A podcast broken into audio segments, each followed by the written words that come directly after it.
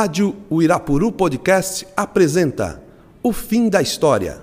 Programa idealizado e produzido pelo historiador Eduardo Torres e a geógrafa Aline de Aquino, professores do ensino médio. Equipe Gustavo Barros e Rafael Marques. Aqui estamos na avenida, pelas ruas, pela vida, marchando com o cortejo que flui horizontalmente, manifestando o desejo de uma cidade includente. E uma nação cidadã, traduzido numa canção, numa sentença, num mantra, num grito, numa oração. Por todo jovem negro que é caçado pela polícia na periferia pobre criminalizado. Só por ser pobre, por pobrefobia. Por todo povo índio que é expulso da sua terra. Por um ruralista. Pela mulher que é vítima do impulso covarde e violento de um machista. Por todo irmão do Senegal, de Angola e lá do Congo aqui refugiado. Pelo menor de idade sem escola a se formar no crime condenado todo professor da rede pública, mal pago e maltratado pelo Estado, pelo mendigo roto em cada súplica, por todo casal gay discriminado.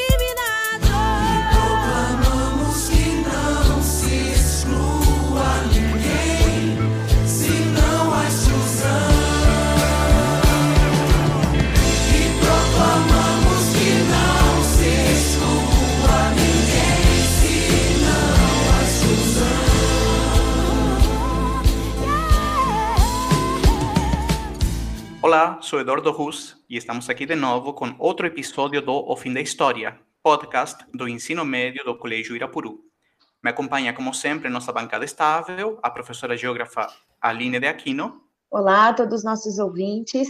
e o professor de física Eric Bernardo.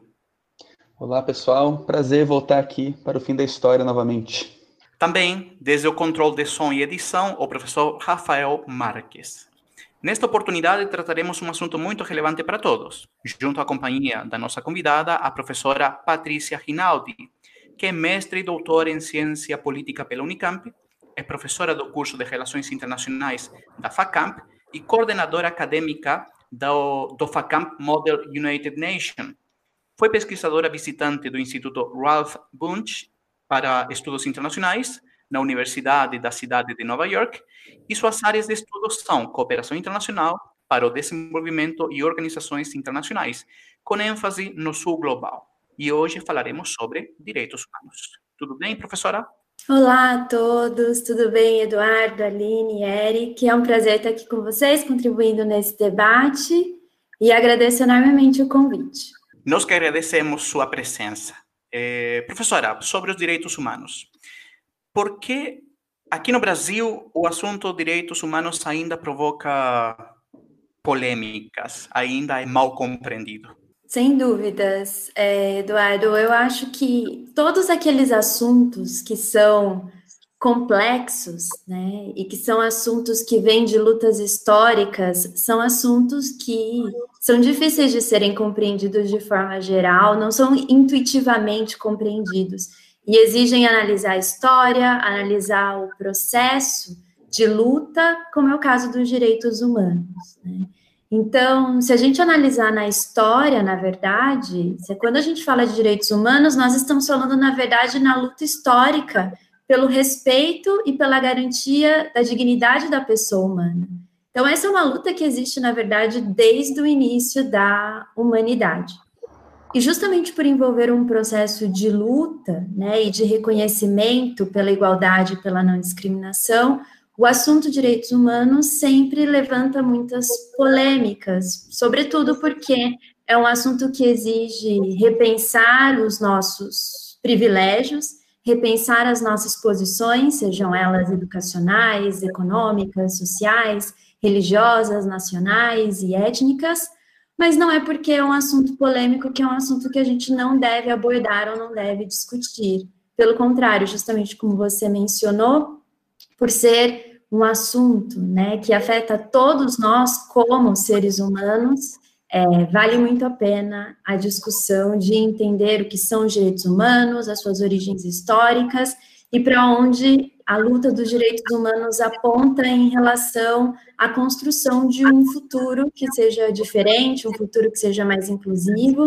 E eu acho que essa é uma questão central, principalmente entendendo o momento que nós estamos agora, né, em meio não só a uma crise sanitária, mas também a uma crise econômica, uma crise social, uma crise de valores. Então, eu acho que o assunto causa polêmicas pela sua complexidade, mas também pela sua relevância, tanto nos assuntos nacionais do Brasil, quanto nos assuntos internacionais. E, Patrícia, é, como que a gente pode fazer? É, porque, assim, é, é, são direitos, né, que, que as pessoas têm, a liberdade, a, as suas necessidades, né, as necessidades humanas básicas.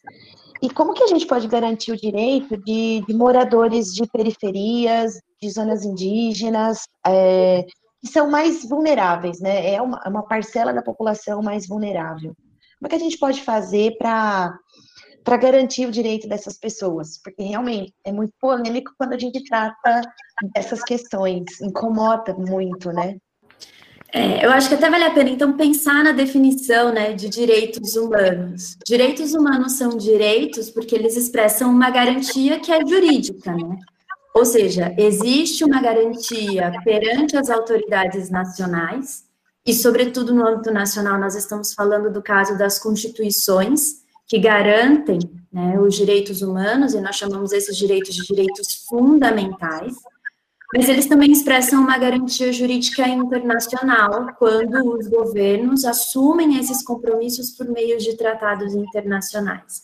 Então, a primeira forma de garantir os direitos humanos é ter essa garantia jurídica, ou seja, é necessário haver um vínculo jurídico tanto nos documentos nacionais, como é o caso das constituições, quanto uma aderência dos governos aos tratados internacionais, para que haja, em primeiro lugar, o reconhecimento da necessidade de ações governamentais e de todas as partes da sociedade civil em relação ao reconhecimento e à garantia desses direitos. Mas esses direitos são humanos porque eles são a base universal do reconhecimento e do respeito à dignidade de todas as pessoas humanas. Né? Então, quando a gente fala de direitos humanos, nós estamos falando dessa garantia jurídica, né, que é inerente a todos os seres humanos, independentemente da sua condição, seja ela uma condição de raça, de sexo, de etnia, de idioma, de nacionalidade, seja por uma condição de vulnerabilidade, como é o caso dos grupos que você mencionou. Então, os direitos humanos, eles são universais porque eles se aplicam a todas as pessoas, mas eles também são inclusivos, porque eles devem se aplicar a todas as pessoas, considerando as suas condições especiais.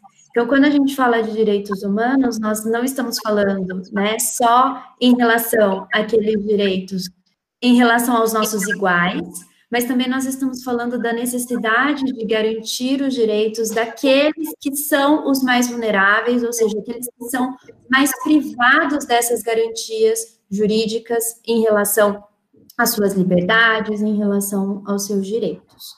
Né? Então, é óbvio que, além da garantia jurídica, são necessárias ações práticas para que todos sejam considerados iguais em dignidades e direitos.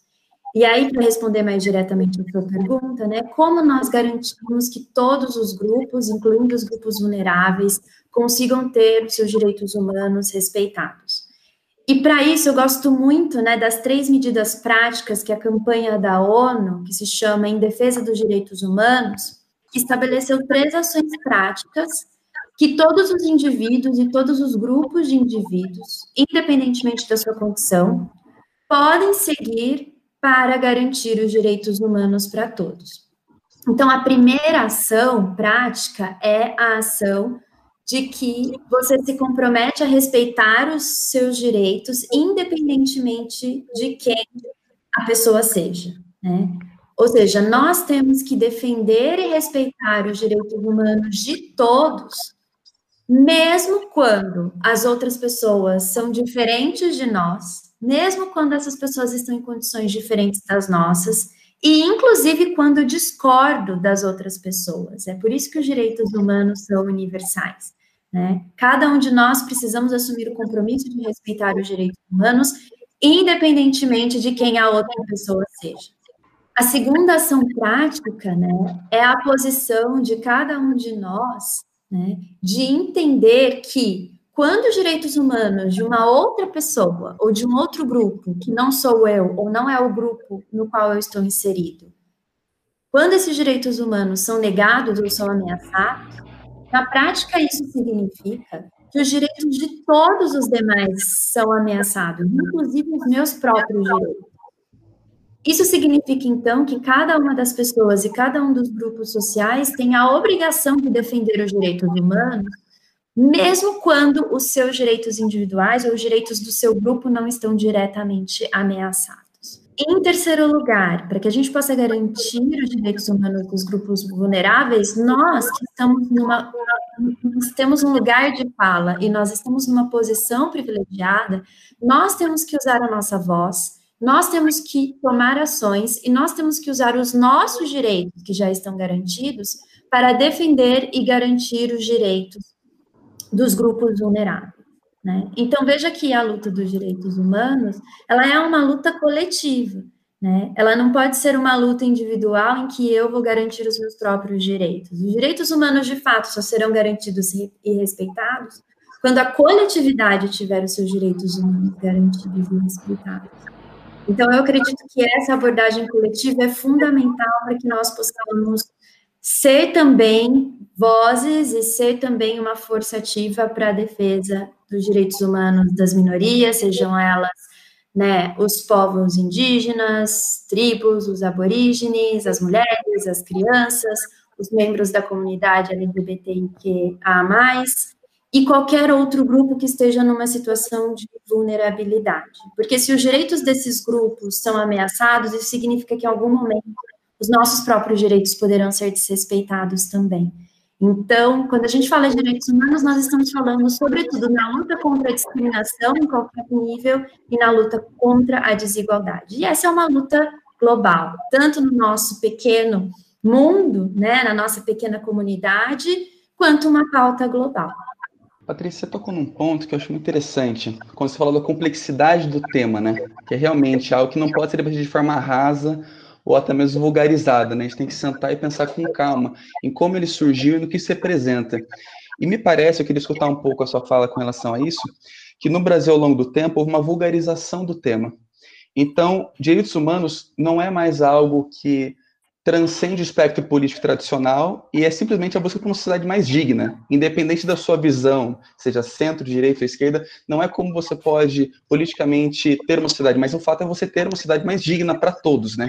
Independente do espectro. E nós escutamos frases como, por exemplo, se você defende o sistema penitenciário do Brasil está superlotado e não oferece o mínimo de dignidade para quem lá está, de que então, como aquela pessoa já cometeu algum crime, ela foi privada de todos os direitos dela. Eu queria que você contextualizasse um pouco, explicasse, olha, mas como é, como você bem disse, é pensar no coletivo, né? Então, se direitos daquela pessoa que foi presa já foi cessada a sua liberdade, estão sendo corrompidos, então todos nós estamos também com esses direitos cerceados em algum momento. Queria que você explicasse um pouco, falasse sobre esse tema. Eu acho que é, uma, das, uma da complexidade do tema dos direitos humanos é que, como ele tem muitas frentes, Eric, por exemplo, nós temos direitos relacionados aos direitos políticos, aos direitos civis, aos direitos econômicos, aos direitos sociais, aos direitos culturais. Né? É claro que em algum momento entender a relação entre esses direitos vai exigir um pacto, um acordo social. Né? Todas as sociedades cujas constituições estão baseadas nos direitos humanos, elas estão baseadas em um pacto social que define que existem os interesses particulares de diferentes indivíduos ou grupos, mas a vida social e a vida em comunidade depende da garantia desses direitos fundamentais. Ou seja, as pessoas, independentemente da sua condição, inclusive considerando a, a condição de uma pessoa que cometeu um crime e, portanto, ela sofreu um julgamento e uma punição, essa pessoa ela também não está livre de todos os seus direitos. Ela tem alguns direitos cerceados, talvez o mais óbvio dele seja a liberdade de ir e vir, mas ainda assim, no processo de, de julgar e condenar essa pessoa, ela precisa ter seus direitos humanos garantidos. Ela tem que ter, por exemplo, o direito a uma representação, porque ela pode ter sido condenada injustamente. né? Ela também tem o direito a um julgamento justo. Isso é um direito humano. Ela tem também o direito a ter uma pena justa. Isso também é direito humano. né? A pena deve ser proporcional ao crime cometido. E uma vez que ela tenha sofrido a punição e a punição envolva, por exemplo, uma prisão, dentro da prisão ela também tem os seus direitos fundamentais garantidos. O mais evidente deles é o direito à alimentação, por exemplo. né? Nenhuma pessoa pode ser privada do direito ao alimento e à alimentação. Seja ela uma criança na escola, seja ela um, um membro do corpo policial, seja alguém que esteja na prisão, seja um prisioneiro de guerra, um refugiado, né? Todas, todas essas pessoas têm direito à alimentação. Então, quando a gente está falando de direitos humanos, sem dúvida, uma das complexidades é entender como diferentes direitos humanos, em suas diferentes categorias, se relacionam entre si. E é claro que algumas vezes isso vai gerar alguma tensão entre os direitos humanos, né? É, talvez o mais evidente deles, nesse mundo conectado que nós estamos vivendo, seja, por exemplo, o direito à liberdade de expressão, ou seja, o direito de eu poder me expressar na internet poder dizer o que eu penso, o que eu acredito, no Twitter, no Facebook, no Instagram, mas ao mesmo tempo, né, existe um outro direito humano em que eu preciso respeitar a dignidade humana. Então, eu tenho que exercer a minha liberdade de expressão, mas ao mesmo tempo a minha liberdade de expressão não pode violar, né, o direito à dignidade de outra pessoa, de um outro grupo. Então, sem dúvidas, essa é uma equação difícil de ser resolvida e ela só é resolvida pelo diálogo social. A base dos direitos humanos é o diálogo social. É o diálogo entre as partes que têm interesses diferentes, que têm posições diferentes, e a divergência e a discordância é a base do regime internacional dos direitos humanos. Né? Ela é baseada no reconhecimento das diferenças. Eu reconheço que existem diferentes visões, eu reconheço que existem diferentes religiões, que existem diferentes nacionalidades, mas a essência dos direitos humanos é como eu garanto essas diferenças né? E como eu garanto essa diversidade sem aniquilar nenhum desses grupos ou nenhum desses indivíduos? Então, a lógica dos direitos humanos, ela não é a lógica do sim e do não, eu versus os outros, nós versus os outros. A lógica dos direitos humanos é sempre a lógica do diálogo e da conciliação.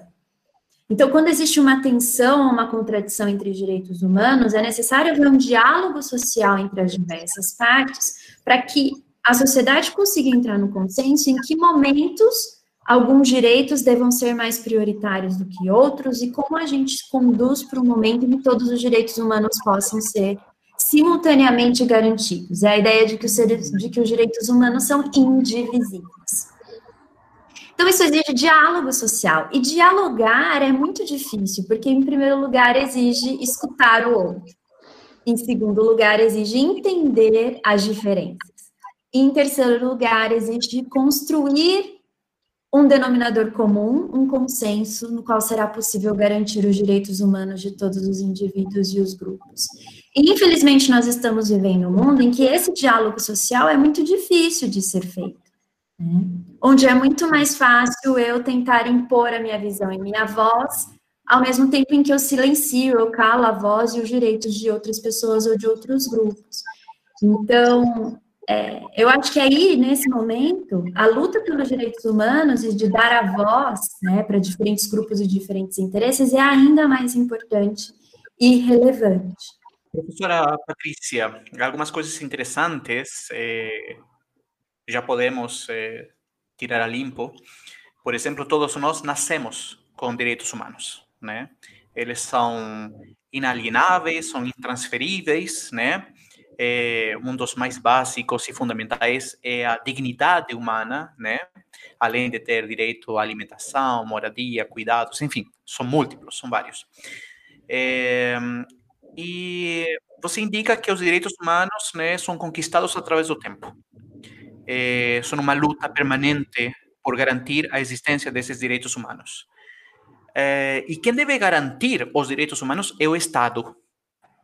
Mas o Estado, muitas vezes, é aquele que se opõe ou que, de alguma forma, não está cumprindo bem o trabalho de garantir esses direitos humanos. Você citava, por exemplo, que a pessoa que vai para a cadeia, ele deve ter seus direitos humanos preservados, né? É, alimentação, eu agrego o de dignidade, né? Porque sabemos que da cadeia a dignidade é uma das primeiras vítimas, né? É, e, e nesse, nessa lógica, devemos entender que nenhum de nós está livre, né? Por que devemos defender os direitos humanos do outro? Porque nenhum de nós está livre de ter eh, seus próprios direitos sendo vulnerados pelas instâncias de poder. Então, essa luta é uma luta contra o Estado ou é uma luta para relembrar o Estado permanente que ele tem uma função essencial para garantir os direitos humanos? Porque quando nós falamos de alimentação, muitas vezes passa pelas políticas públicas. Quando nós falamos de moradia, passa por política pública. Quando nós falamos de saúde, igualmente, de educação e da dignidade. Ele é o principal, o Estado é o principal objeto nessa luta para garantir os direitos eh, humanos, professora?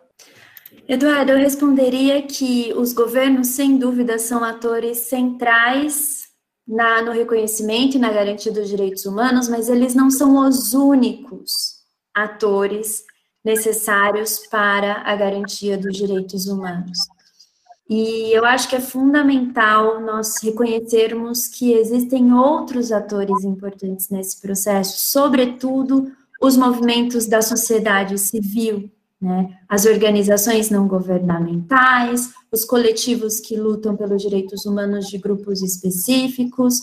Na verdade, a responsabilidade pela proteção e garantia dos direitos humanos são dos governos, mas não só dos governos, incluindo os grupos da sociedade civil e cada uma das pessoas individualmente.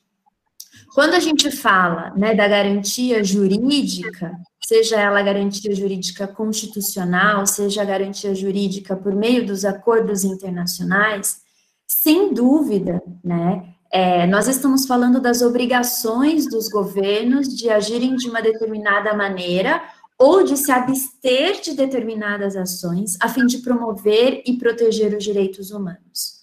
Mas nós não podemos esquecer que os governos, eles têm um papel representativo da sociedade como um todo.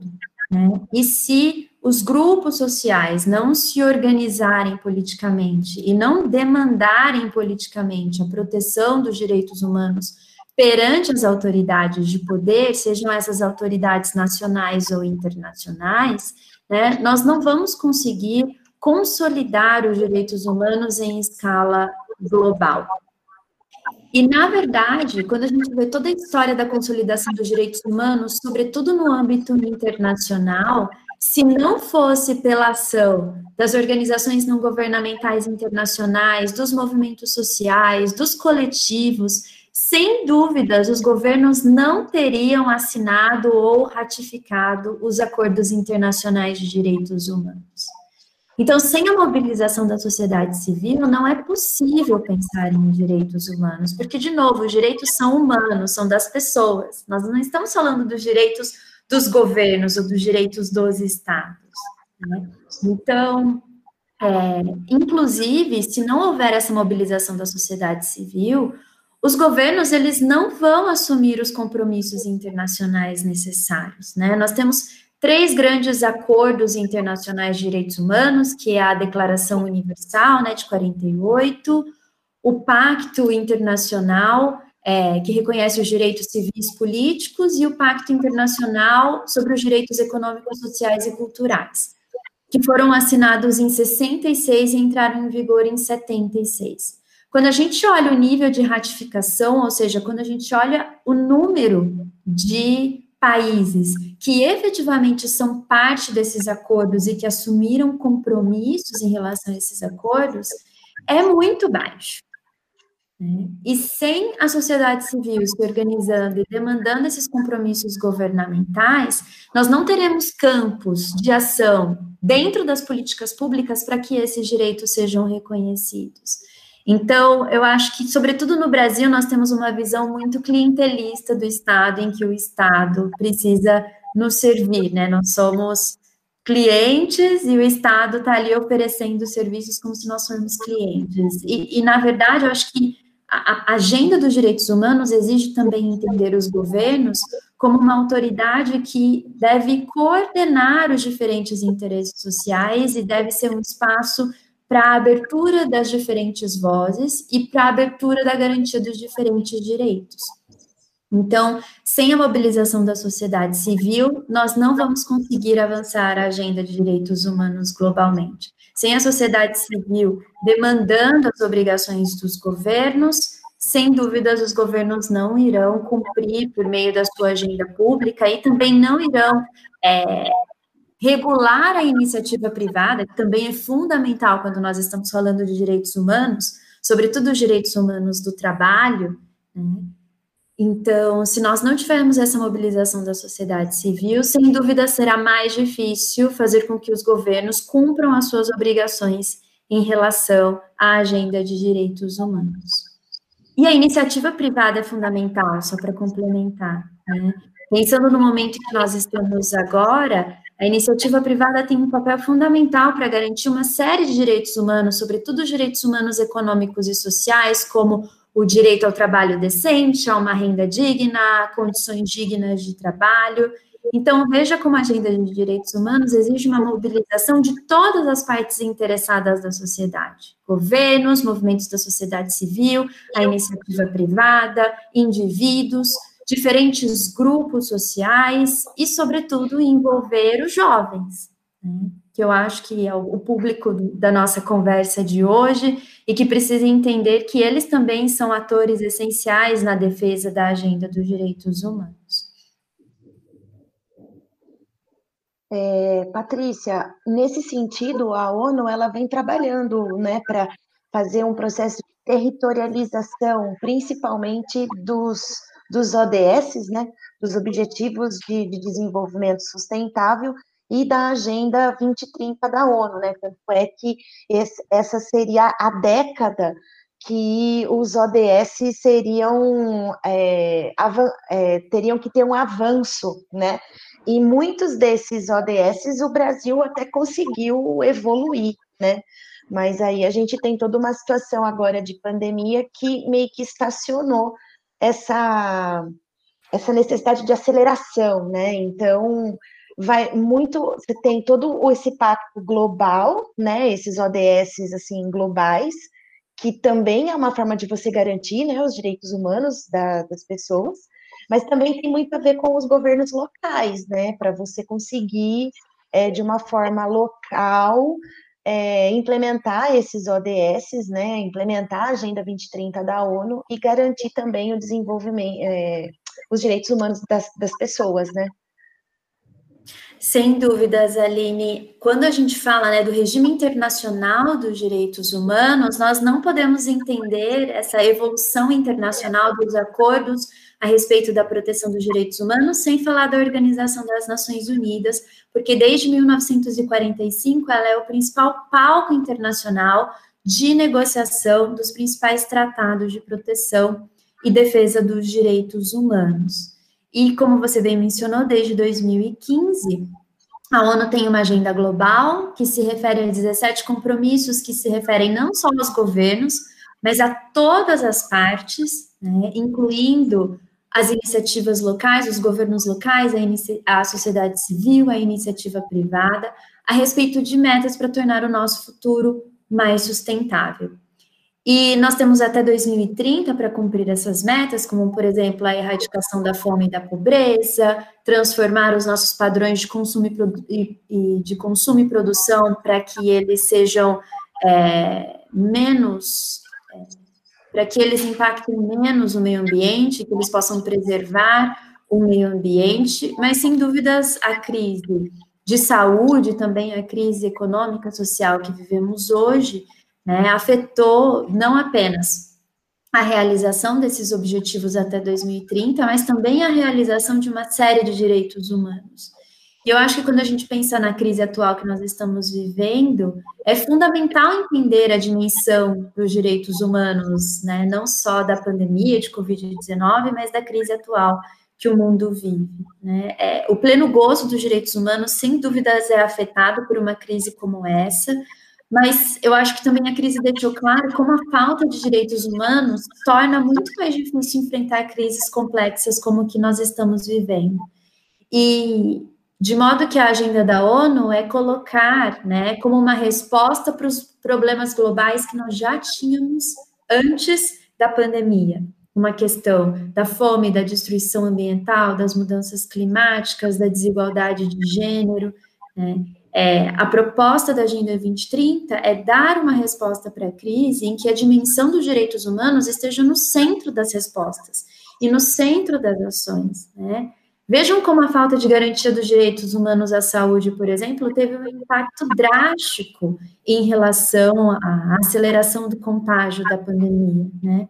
E veja como a falta de direitos econômicos e sociais, como trabalho digno, renda mínima, né, transformou uma crise sanitária em uma das maiores crises econômicas e sociais da história. Então, é, a dimensão internacional, na verdade, ela expressa essa mobilização local em diferentes países. E, e a ONU comemora 75 anos, né, esse ano, agora em setembro. De modo que na campanha de aniversário, o foco está justamente em dar a voz não apenas aos governos, que nós identificamos como aqueles que são centrais para a garantia dos direitos humanos, mas também dar a voz aos grupos da sociedade civil e, sobretudo, aos jovens, né, que são aqueles que vão herdar o mundo pós-crise. E a proposta da ONU é que a resposta precisa estar calcada na dimensão dos direitos humanos para que a gente possa conseguir enfrentar os desafios do futuro. Legal, Patrícia, puxando aí essa última fala, pensando no futuro, e eu estava pensando aqui, tentando conectar, nós tivemos alguns episódios já do podcast, vários a gente trabalhou sobre esse mundo pós-coronavírus. O que vai ser desse mundo, tentando criar alguma conjectura do que iria acontecer, né? Tivemos um episódio também onde nós trabalhamos com a questão da necropolítica ou do necroestado, trabalhamos bastante esse tema. Tivemos outros que nós trabalhamos a questão do embate racial também, que eclodiu em várias partes do mundo. E me parece que o mundo está exigindo cada vez mais o debate dos direitos humanos, porque enquanto essas políticas avançarem, cada vez a gente precisa discutir sobre isso. Então me parece meio antagônico, né? Tanto a questão do embate racial, necropolítica, a política, um lugar da política que a morte tem tanta voz, onde o diálogo tem tanto menos espaço. Me parece urgente que a gente cada vez escuta mais isso, né? Queria escutar um pouco a sua fala com relação a esse diálogo, mas que a gente precisa sempre trazer mais do que nunca para esse mundo que está vindo, tendo em vista tudo que já aconteceu. É muito interessante a sua colocação, Eric, porque nós, obviamente, comparamos o momento que nós estamos vivendo com momentos anteriores, né, de crises que o mundo já viveu.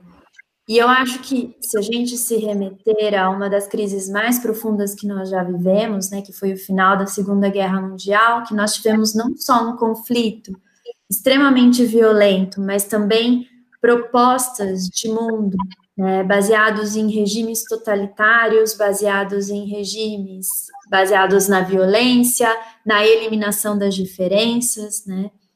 A resposta para a saída da crise pós Segunda Guerra Mundial, a resposta para a saída da crise, né, de um mundo depois do nazifascismo, foi justamente um mundo onde se construiu canais internacionais de diálogo, como foi a própria criação da ONU. Foi um mundo em que se construiu pela primeira vez em âmbito internacional um regime de defesa e proteção de direitos humanos. Né? Veio imediatamente após a Segunda Guerra Mundial e olhando em retrospecto, né, nós percebemos justamente que a saída para aquela crise, para aquele momento, foi justamente uma resposta com base nos direitos humanos, com base na defesa da dignidade da pessoa humana, com base na promoção do desenvolvimento em escala global, claro que a resposta do pós-Segunda Guerra Mundial não foi perfeita, né? Por exemplo, ela foi feita com base numa destruição avassaladora do nosso meio ambiente. E muito das consequências da crise climática que nós estamos vivendo hoje vem das nossas escolhas de reconstrução do mundo depois da Segunda Guerra Mundial. É, mas eu acho que a gente já tem essa experiência na história de como uma resposta a uma crise, quando ela é baseada nos direitos humanos, ela permite um período muito maior de paz e de prosperidade do que períodos em que as respostas foram o nacionalismo e a negação dos direitos humanos, como foi, por exemplo, o período do entre guerras. Né? A resposta do mundo às crises dos anos 20 e 30 né, foi justamente uma resposta baseada nos estados totalitários, no retorno do protecionismo, no retorno do nacionalismo, na negação da universalidade dos direitos humanos, e o resultado que nós tivemos foi a Segunda Guerra Mundial. E considerando que agora nós vivemos num mundo muito mais interconectado, que nós vivemos em um mundo em que é, nós temos agora um desenvolvimento tecnológico muito mais acelerado do que o momento da Segunda Guerra. Eu imagino que nós não vamos ter uma resposta definitiva a essa crise se nós não retomarmos o diálogo e se nós não retomarmos a defesa da agenda dos direitos humanos. Considerando o tempo que o mundo levou, né, para dar uma resposta inicial à crise que nós estamos vivendo, eu acho que nós já temos sinais claros de que as respostas baseadas no protecionismo, no nacionalismo, na negação da solidariedade internacional, não nos colocou num caminho muito eficiente para resolver os problemas mais urgentes que nós temos agora. E me parece que justamente essas decisões têm aprofundado a crise que nós estamos vivendo. Então, na minha opinião pessoal, eu acho que olhar para essa experiência do entre guerras e do pós Segunda Guerra Mundial nos demonstra que nós devemos defender uma outra resposta, uma outra solução que é essa baseada numa agenda dos direitos humanos como centro da resposta à crise que nós estamos vivendo hoje. Professora Patrícia, nosso tempo está chegando ao fim, lamentavelmente. É, foi uma conversa muito, muito legal, muito esclarecedora. É, mas antes da despedida, eu queria contar-lhe que no nosso colégio, permanentemente, temos alunos que estão prestando vestibular para FACAM e para Relações Internacionais, né, de diversas universidades.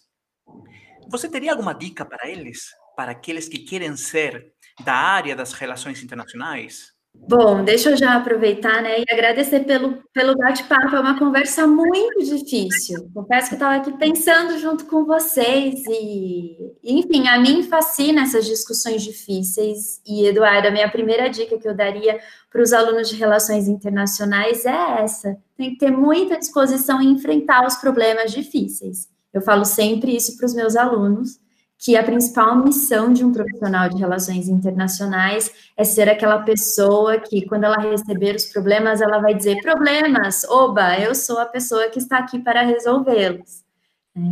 É, o profissional de relações internacionais é aquele que justamente vai ter uma formação ampla para oferecer respostas pra, para os problemas globais. É isso que a gente espera de um profissional de relações internacionais ele não é exatamente um especialista ou um técnico em um assunto, mas ele tem a visão global, ele tem a visão histórica e ele tem a visão global para conseguir ser o grande coordenador de soluções coletivas para problemas coletivos.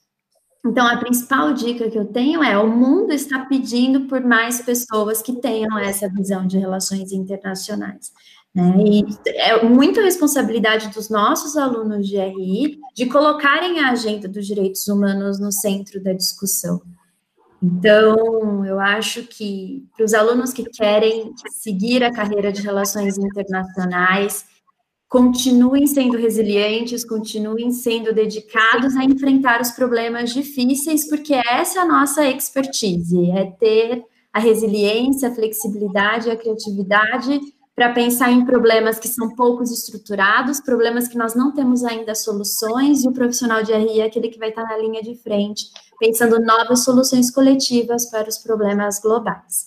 Muito obrigado, professora Patrícia, muito obrigado, Aline, Eric, muito obrigado. Foi uma conversa super legal. É...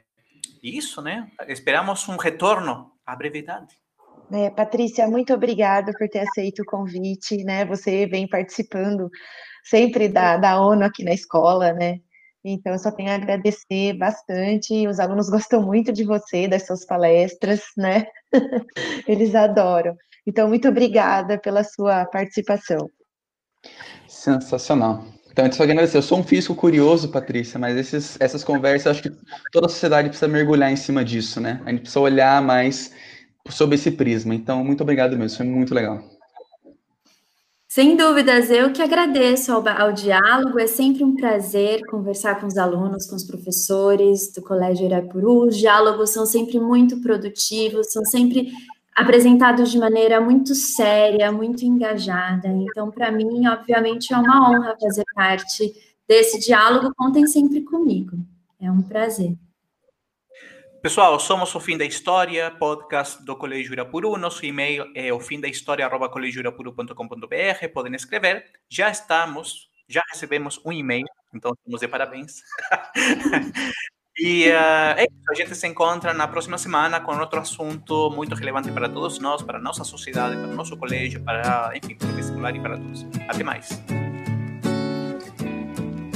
Se tem muita pressão, não desenvolve a semente. Mesma coisa com a gente. É pra ser gentil, como flor é pra florir. Mas sem água, sol e tempo, que botão vai se abrir. É muito triste, muito cedo, é muito covarde. Cortar infâncias pela metade. Pra ser um adulto sem tumulto, não existe atalho. Resumo, crianças não têm trabalho.